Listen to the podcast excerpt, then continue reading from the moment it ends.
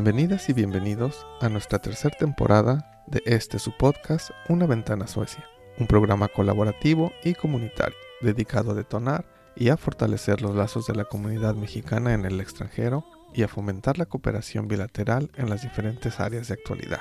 Juntos platicaremos desde Suecia con mexicanos sobre la vida y el trabajo, ciencia e innovación, cultura y sustentabilidad en un contexto sueco-mexicano. Muchas gracias a nuestra audiencia en Suecia, México y el resto del mundo. Esta es la tercera llamada. Comenzamos. ¡Qué honor ser raíz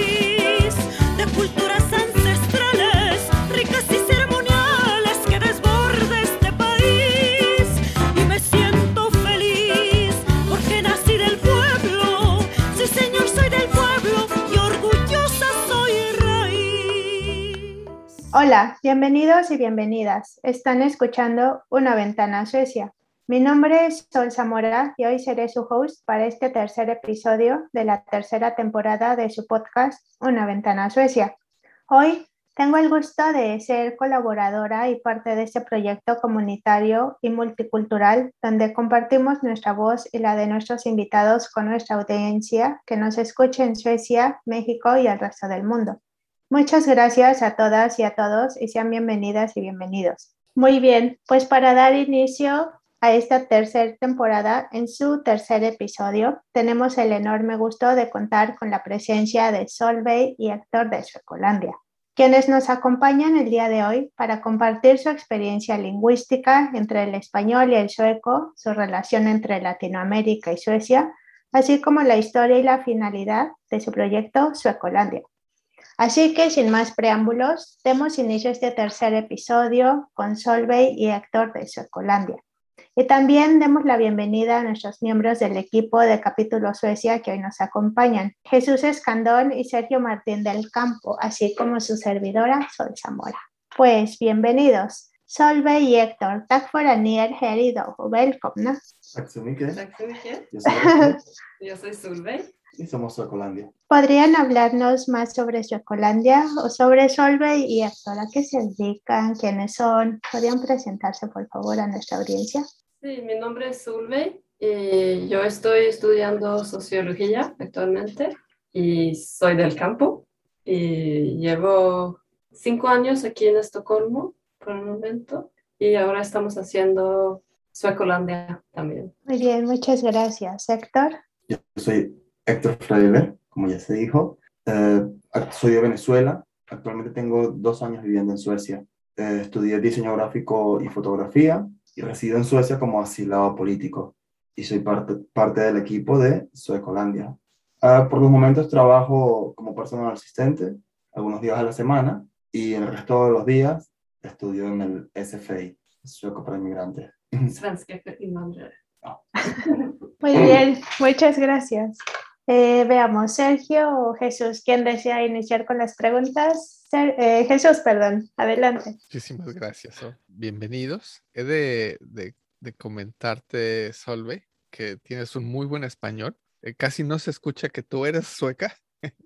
Entonces, para las personas que nos están escuchando, la verdad es que, que felicidades. Ojalá mi sueco fuera tan bueno como tu español. Y te, te quisiera yo preguntar, eh, ¿cómo, ¿cómo ha sido tu experiencia eh, justamente aprendiendo eh, sueco? Y para Héctor, ¿cómo ha sido, perdón, para Héctor, ¿cómo ha sido tu experiencia aprendiendo sueco? Y para Solvi, ¿cómo ha sido tu experiencia aprendiendo español? Eh, bueno, yo estudié español en la escuela, pero en la escuela siento que no aprendí nada porque solo es como leyendo y escribiendo y no vas practicando con personas que también hablan español. Así que fue muy difícil aprender de esa forma. Entonces lo que hice fue que me fui a, a México, de hecho, a vivir con mi tía en Guadalajara y me quedé viviendo ahí por eh, siete meses y estudié en una preparatoria mexicana con puros mexicanos, así que y nadie hablaba inglés, entonces tenía que aprender. y bueno, después conocí a más latinos aquí en Suecia también y fui practicando más y ahora tengo este nivel. Y bueno, y yo digamos que tengo aproximadamente el mismo tiempo que tiene el programa Suecolandia, el proyecto Suecolandia, ese mismo tiempo tengo estudiando sueco, tal vez, sí, ese mismo tiempo, porque desde que llegué a Suecia estaba solo trabajando y haciendo diligencias para los documentos y todas esas cosas. Ahora que estoy en el, CFI todos los días, se me ha hecho un poco más fácil porque creo que para entrar en el tienes que tener al menos un nivel básico de sueco. Muy, pero al menos tienes que saber todas las letras, los días de la semana, verbos y conjugaciones. Y la verdad, se me es difícil el sueco, se me es muy difícil. En realidad, todos los idiomas se me, se me hacen difícil, hasta el español. Eh, en Venezuela no estudié inglés, obviamente tampoco estudié sueco, pero aquí vamos. Mi meta es aprender los dos idiomas en poco tiempo, el sueco y el inglés, ya que ambos creo que son importantes aquí en Suecia y además también quiero introducirme por completo en la cultura sueca, en la sociedad sueca. Creo que aunque se hable inglés, no puedes comunicarte al 100% con los suecos, aunque ellos hablen inglés. Siento que no puedes entender esos mismos chistes, esos mismos juegos, también las emociones no las expresas igual, o cuando te las expresas no las, no las sientes igual, porque en inglés y el sueco no puedes expresarlo de la misma forma. Y sí, quiero aprender sueco 100%. Muy bien, que, este, primero que, que lo hable, eh, Héctor, porque efectivamente yo creo que cualquier persona que ha, ha salido de, de, primero de su país y llegado a un lugar donde no hablan el español, aunque aquí como bien comentas, el inglés es lo más común, pero realmente la lengua es sueco, ¿no? Y yo igual, así, no te sientes mal porque cuando llegué ni siquiera diferenciaba palabras. Mm. Eh, escuchaba un ruido así, decía, ¿y esto qué es? Entonces, eh, sí, es, es, es, eh, es, difícil para algunos, como, como yo, coincido contigo. Y, y, para personas como Solve, me parece en verdad increíble cómo en, seis meses, si estando en México, y esa historia que tienes, varios conocidos suecos que han ido a México a estudiar, sí, por periodos cortos, regresan con un español que digo, es que de, pásenme el chip, ¿no? Sí, yo siento que el español es, no es tan complicado, no sé, pero siento que es como el sueco tiene muchas reglas, pero a veces como que las reglas no, no aplican. Entonces es muy difícil aprender el sueco, pero siento que con el español hay reglas, hay que aprender las reglas y sabes cómo más o menos hablar. Pero en sueco es más complicado. Memoria. Sí, memoria. las de memoria y ya. Sí. Y lo, que me parece más interesante de, ti, Sulvey, es que ella no tiene como tal un acento de algún país en Latinoamérica o en el resto del mundo. Es como, es como lo que tanto aclaman en Latinoamérica el español neutral. O sea, podría decir que, que es el que tiene ella, porque no tiene ni acento venezolano, tampoco tiene el mexicano. Entonces es como interesante. pero mi hermana tiene un acento mexicano, porque ella vino conmigo a México, pero a ella se le pegó más, no sé por qué. Sergio, ¿quieres continuar con las preguntas, por favor? Muchas gracias, Sol. Precisamente yo, yo soy de Guadalajara. Espero hayas disfrutado mucho la ciudad. Justo estaba recientemente de vacaciones y ahora sí estoy de vuelta aquí en Suecia después de pasar un par de semanas por allá. Pero ahora sí, no es porque sea yo originario de Guadalajara, pero creo que es una ciudad muy bonita. Espero, espero te haya gustado. Sí, me gustó mucho. Fue una experiencia totalmente de, de lo que yo he tenido aquí en Suecia viviendo en el campo, con, eh, en un pueblo de como 2.000 habitantes. Y en Guadalajara me dijeron que hay entre 7 a 14 millones de personas. ya saben cuántas personas hay. Eh, eh, depende de cómo decides medirlo. Ahora sí, como bien dices, es una ciudad muy grande, pues depende de los municipios que se consideren en esa medición para llegar al número total. Pero ahora sí, eh, estos antecedentes, este background que han tenido, dado de lo que han vivido en su vida personal, ¿cómo, cómo ha contribuido eso a desarrollar este proyecto de Suecolandia? Y no sé si al mismo tiempo pudieran con, mm, proveer un poquito más de la historia de Suecolandia. Creo que ambos adolescentes hemos sido activistas, ¿no? Sí. O sea, yo desde pequeño siempre estuve involucrado en en cuestiones de música, de cultura, de deporte. Practico skateboarding y organizaba competencias en Venezuela, eh, de protestas también animalistas y demás cosas. Cuando llegué aquí a Suecia, o cuando empecé a estudiar el sueco, me di cuenta que era muy difícil, pero muy difícil entender a las profesoras o los profesores, porque te enseñan en sueco, pero en sueco. Y si eres una persona como yo que tampoco domina el inglés al 100%, es muy difícil aprenderlo así. Sí, dijimos, un día estábamos hablando Sol y yo, ella me estaba explicando muchos ejercicios, porque es como la única forma que tenía para poder entender las clases. Y dijimos, oye, ¿por qué no hacemos esto? Pero no solo para mí, sino para todas las personas. O sea, porque no planteamos un guion, porque no organizamos unas clases nosotros mismos y ayudamos a todos esos latinoamericanos o personas que, que quieran aprender sueco y que, hablan, y que sean de habla hispana y que no tengan nombre, porque actualmente si no tienes nombre, que es la identificación sueca, no puedes estudiar en el CFI. Y si vas a las clases de la Cruz Roja o, o de HUSET, a veces son muy descontinuas. O sea, un día dan una clase, otro día dan otra, y no tienen, no tienen una continuidad una clase con la otra, y también es difícil aprender ahí. Entonces, por eso hicimos el canal. Y la otra parte, bueno, no sé si hablamos todavía del tema monitorio o lo dejamos para después, pero ¿qué quieres decir tú sobre cómo, cómo te sientes? Sí, o sea, yo siempre también he estado muy como que haciendo protestas y festivales y todo eso. Entonces siento que siempre tengo que tener algo que hacer que es como no solo para mí, quiero hacer algo para otras personas también. Y entonces fue una muy buena idea de hacer como clases primero, pero también queremos desarrollar el canal más, como haciendo más cosas que se tienen que ver con Suecia, no solo el idioma, pero eso viene después. También hacer clases, clases privadas, de ser posible gratuitas si conseguimos, si conseguimos patrocinadores o si tenemos el tiempo total. También estamos esperando de que yo pueda progresar un poco más en el sueco para que no solo ella de las clases y se abarrote tanta información. Pero creo que es eso, creo que o sea, una de las cosas que al menos a mí me inspiró también fue cuando vi a esta chica, la activista Greta Thunberg, que todo mundo, muchas personas la criticaban, ¿no? Que es una niña, que es una adolescente, que esto. Yo recuerdo, y entonces yo dije, oye, pero yo cuando adolescente hacía también todas esas cosas. ¿Qué pasó? Porque dejé de intentar hacer algo para ayudar a las personas, porque intenté hacer algo, porque dejé de, porque dejé de intentar algo, de hacer algo para ayudar a alguien más que no sea mi propio ser.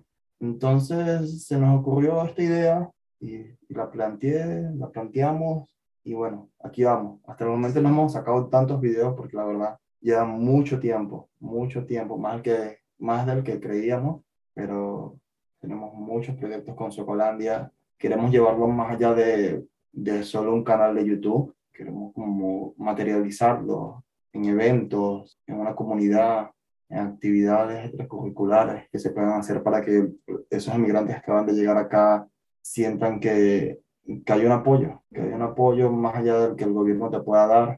Un apoyo gratuito. Muchas, muchas gracias. Ciertamente suena muy interesante y ahora sí, y yo creo que ahorita nos vamos a dirigir más a ese tema de lo que es migración. Okay. Pero sí puede, sí se puede ver la influencia o la importancia o la relevancia que este tema puede tener, tanto en las vidas personales de todo migrante, ciertamente, pero sí en ese deseo de contribuir y ayudar a todas las personas, porque siempre creo yo, como migrante muchas veces uno no sabe ni dónde, dónde espera, uh, dónde empezar. Y de aquí a que uno ya se las ingenia de cómo empezar, pues ya pasaron muchas cosas y se presentan nuevos retos. Entonces, siempre cualquier ayuda, cualquier guía que puede existir, siempre es mucho, muy útil.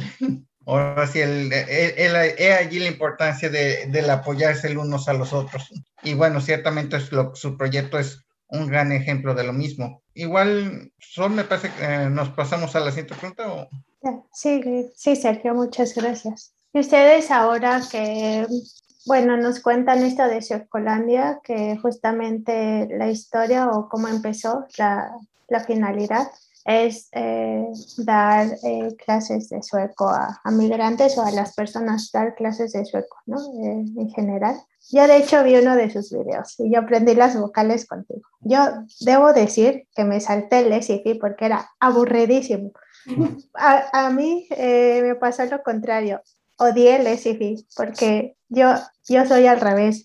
Yo aprendo muy rápido los idiomas entonces, para mí era muy aburrido. Y lo único que hice es aprender con videos y ir al supermercado y ver cosas y hablar con la gente si se podía. Pero yo creo ahora que Solveig eh, comenta esto de la inmersión en México y el aprender el idioma en siete meses es porque justamente tienes el contacto con la gente. Y yo creo que en Suecia eh, carecemos del contacto con la gente. Y por eso es que el idioma no se puede desarrollar tan fácil como deseamos si es que no tienes un empleo o si es que no haces algunas prácticas o eres voluntario en algún lugar. Entonces, yo creo que esas son las dos diferencias, quizá, eh, cómo desarrollas el lenguaje, ¿no? Entre Suecia y México, por ejemplo, eh, que en México la gente te habla como a cada rato y te saluda y te dice, ay, hola, ¿cómo estás? Y ya te presenta otro amigo y te dan la bienvenida, ¿no? no sé cómo sea en Venezuela, si a lo mejor sea similar, pero creo que a lo mejor esa es una de las diferencias de cómo experimentar el, el idioma, ¿no? Y bueno, ya que ustedes consideran eh, necesario el, compartir este proyecto de Suecolandia con los migrantes, ¿por qué es importante, aparte de, hablar el idioma sueco, saber sobre migración cuando eres migrante? ¿Qué es lo, qué es lo necesario? ¿Qué es lo que qué es lo necesario, qué es lo que debemos de saber como migrantes cuando estemos en Suecia o cuando estás en Suecia o cuando vas a venir a Suecia. Lo primero que hay que saber es que no es fácil, no es fácil independientemente de, la manera que llegues, sea por visa estudiantil, visa de trabajo, matrimonio, asilo político, aunque llegues sabiendo el idioma, no va a ser fácil, pero no quiere decir que, que, que sea imposible, porque obviamente sí se puede. Como mi experiencia como migrante, como migrante en Chile, cuando viví dos años en Chile, al principio mm, se me fue un poco difícil también, porque la, sociedad ya también, a pesar de que es Latinoamérica, también es un poco más cerrada, son más europeizados, se podría decir. Pero después igual me fui como que adaptando, hice amigos, y creo que también eso es importante acá, o sea, hacer amigos, o sea, jamás en mi vida me he dado cuenta la importancia de hacer amigos acá, porque en tu propio país, en el país de origen, uno simplemente hace los amigos en la escuela, en la calle, los vecinos, el señor de la bodega o del, del minimarket. Es, es como, es natural, es muy natural hacer amigos en Latinoamérica o en su propio país de origen. Acá todo es un poco más sistematizado y entonces las personas solo van del trabajo a la casa o de la casa a la universidad, solo salen algún día de entre semana y eso es lo difícil de relacionarse con ellos. Entonces, lo que yo recomiendo al venir acá o al llegar acá, ya sea como hayas venido en cualquier circunstancia, es que practiques alguna actividad extracurricular, o sea, en cualquier tiempo libre que, que tengas, eh, ya sea algún deporte, arte, un club de lectura, cualquier cosa que que puedes relacionar con personas, sean personas de Suecia o sean personas también de Latinoamérica o de tu propio país o de cualquier otra parte del mundo.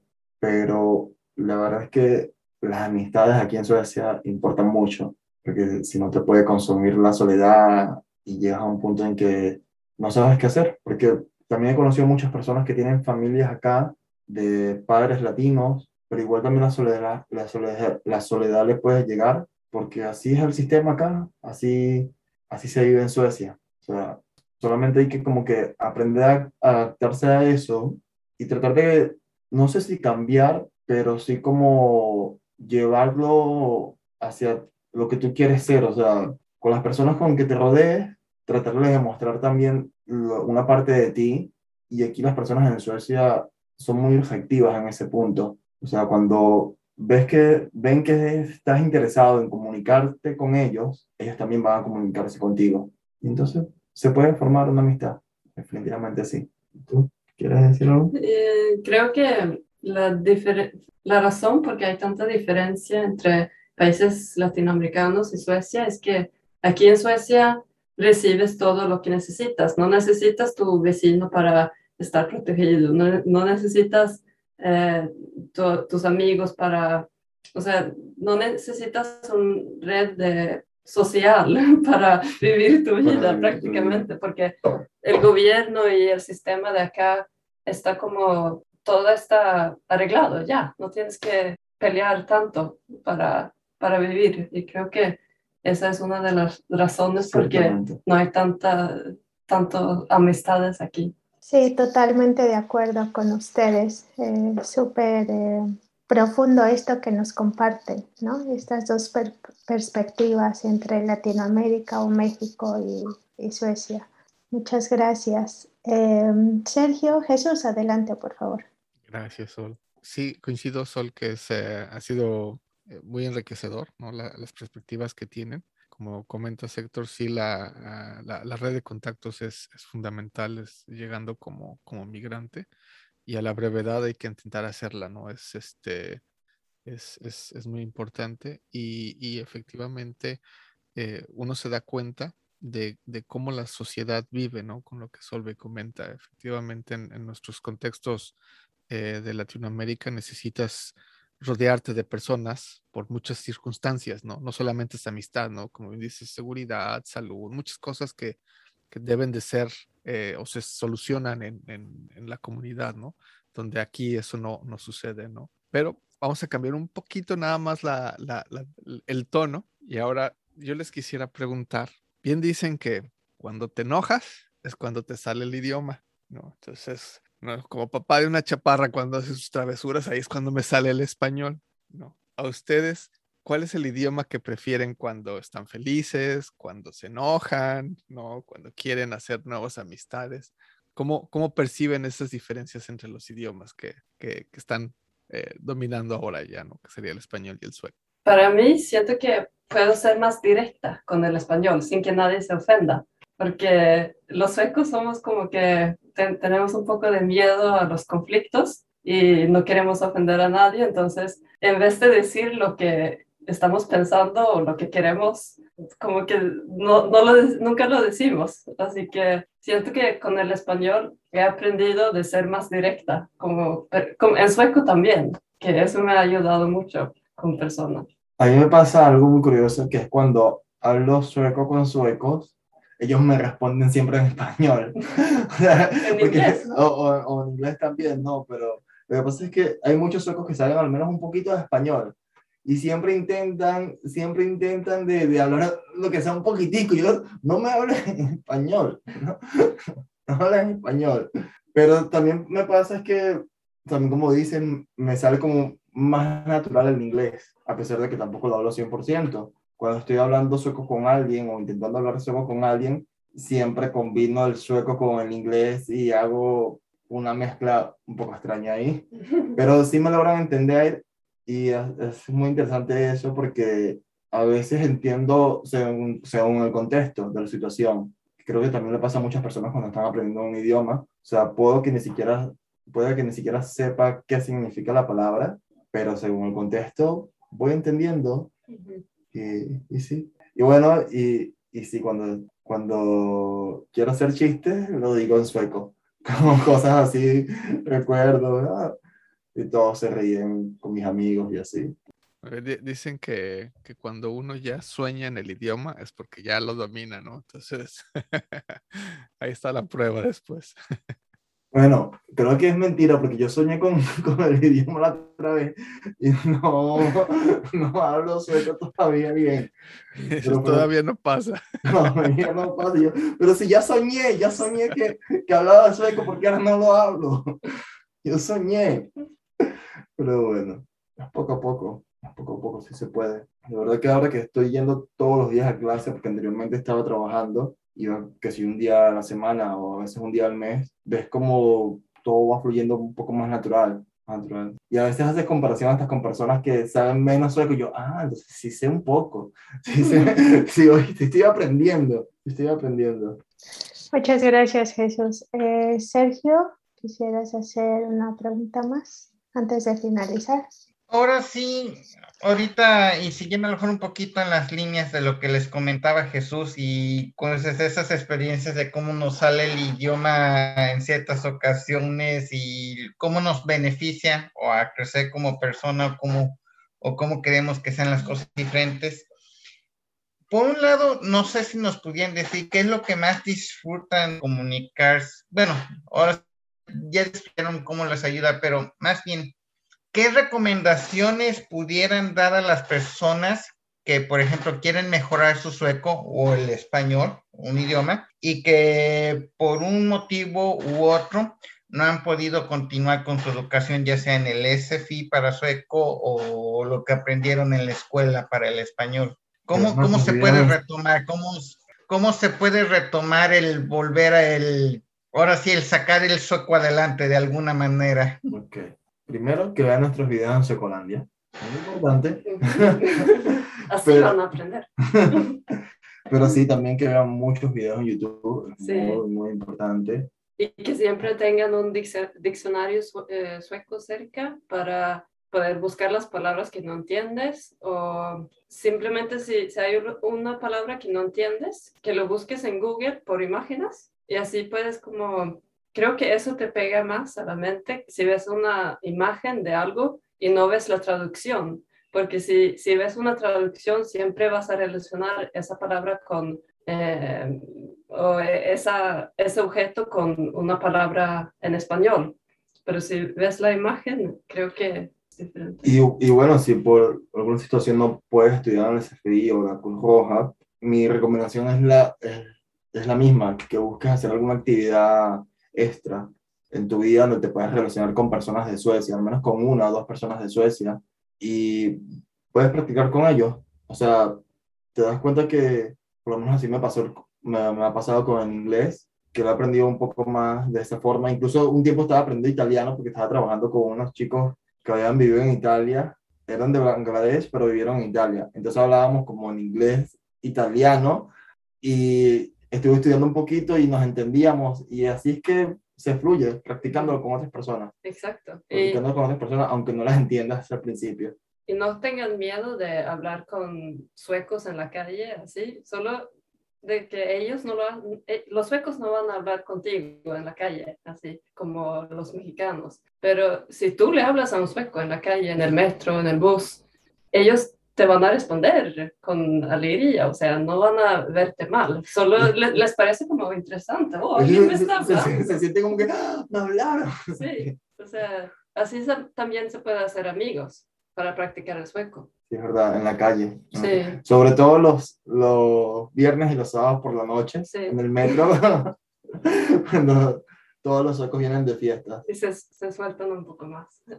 Eh, diría que esa es una recomendación muy interesante porque muchas veces uno tiene el temor y guarda su distancia y uno dice, pues, o escucha acerca de respetar el espacio personal, entonces uno está siempre temeroso de iniciar una conversación, incluso viernes o sábados a la noche. Ahora sí dices, pues bueno, ellos están en sus cosas y mejor uno no se mete.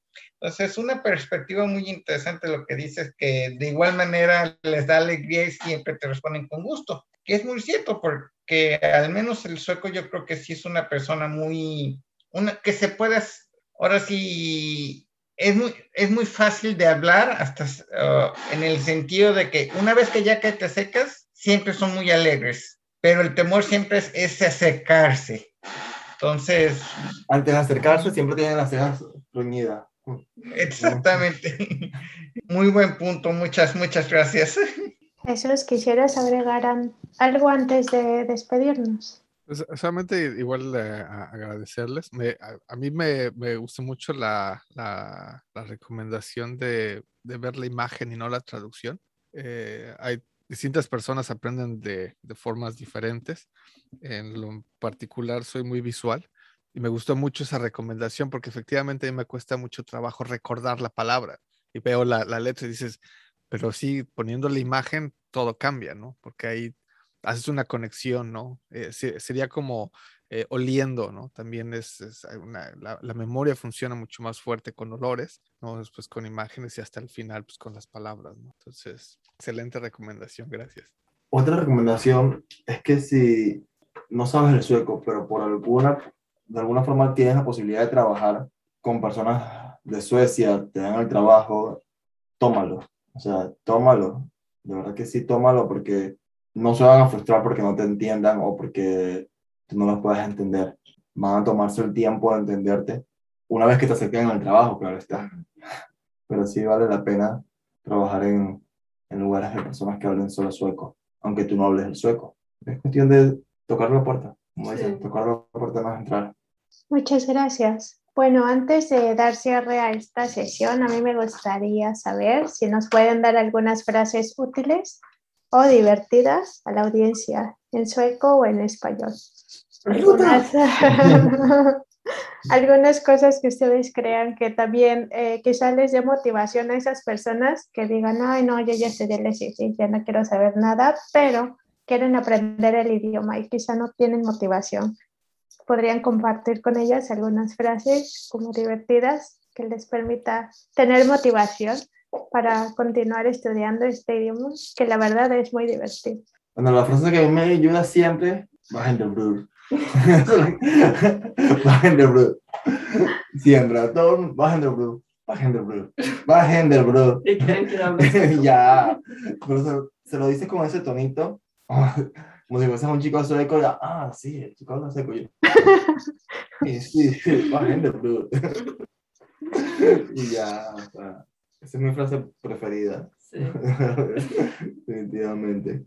Yo creo que una frase muy típica de Suecia eh, es det finns, det finns inget dåligt väder, bara dåliga kläder. Porque significa algo como que, ¿cómo se, no hay clima mala, solo ropa mala. Porque en Suecia el clima puede cambiar mucho, mucha lluvia, nieve, entonces solo tienes que tener la, la ropa adecuada. Ajá, exacto. Y algo que me sorprendió al llegar a Suecia es que Suecia no se para ni un solo día sin importar el clima. No se para nunca, no se para nunca. Recuerdo que en Venezuela si llovía muy fuerte, ya ninguno de los niños iba a clase. y el trabajo, no, jefe, no puedo yo, llovió muy fuerte.